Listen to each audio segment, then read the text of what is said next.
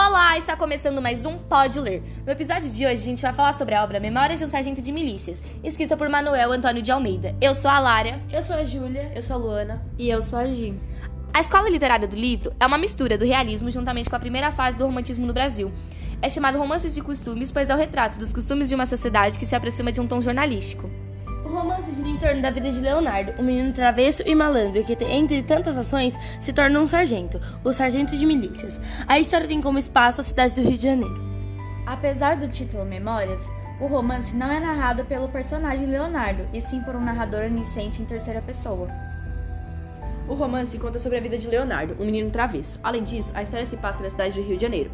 Em plena idade, ele foi encarregado dos cuidados de seus padrinhos, barbeiro e parteiro. Isso porque seus pais, Leonardo Pataca e Maria Dortaliça, brigaram. Sua mãe fugiu para Portugal e seu pai o abandonou.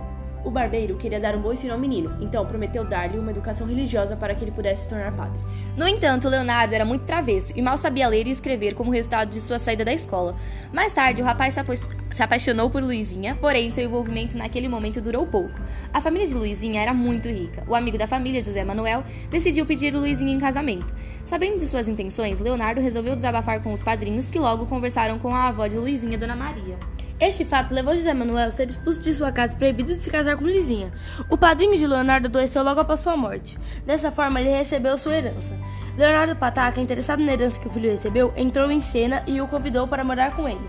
Nessa época, Pataca era casado com Chiquinha, filha da parteira, com quem teve uma filha. Leonardo teve várias brigas com o pai e a madrasta, o que resultou na sua expulsão de casa. Durante esse tempo, ele teve um relacionamento com uma mulher mestiça chamada Vidinha e se apaixonou por ela.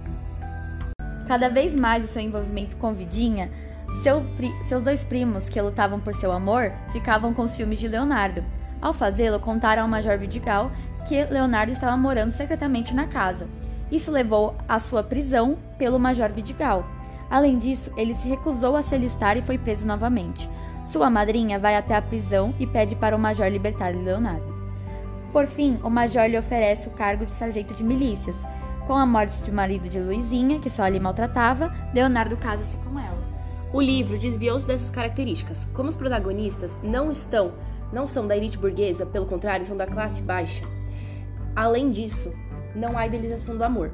Nem mesmo os protagonistas Leonardo possuem perfeição heróica, portanto, é um anti-herói.